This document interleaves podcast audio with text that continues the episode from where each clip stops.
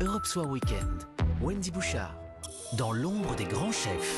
Avec Pierre Herbulot, on chemine avec lui tous les samedis dans la cuisine de Grand Chef. C'est un dessert à la poire ce soir à partager avec nos auditeurs, Pierre.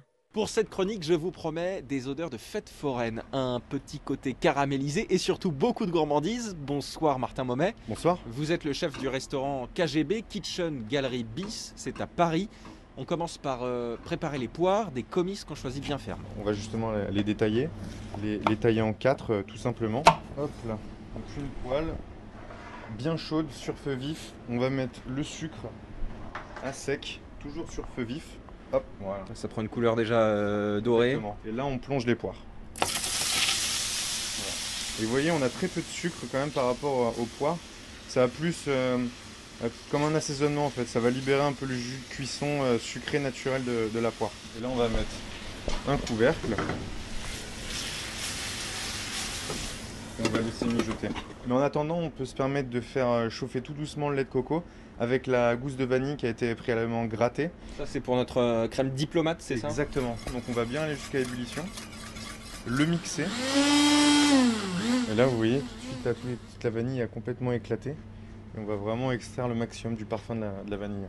À côté, en attendant que le lait infuse, on va faire blanchir le jaune d'œuf avec le sucre et la maïzena. Donc Le lait vanillé, on va le passer au chinois, on va le verser sur notre mélange de jaune d'œuf, de sucre et de maïzena. On fouette bien pour bien mélanger. Donc là, on remet sur le feu et on fouette. Alors c'est pareil, ça va épaissir, mais il faut quand même bien laisser cuire pour pas avoir de grumeaux. Ça avec du lait normal, c'est une crème pâtissière. Exactement, c'est ça. Donc là, la crème montée, bah, Alors oui, parce qu'on a dit, hein, c'est une crème diplomate, donc c'est en plus de notre euh, crème pâtissière au lait de coco, une crème montée. exactement, qu'on va Donc- incorporer après quand la crème diplomate s'affroide.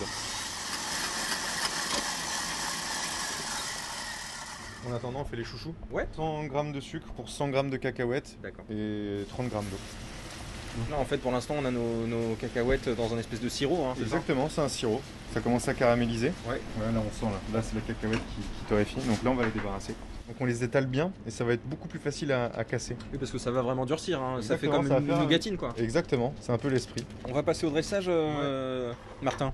Moi ce que j'aime bien, c'est mettre les poires au milieu. On a pris des bols, hein. là. On va mettre un joli point plein milieu pour recouvrir un peu les, les poires. Ça, c'est la crème diplomate.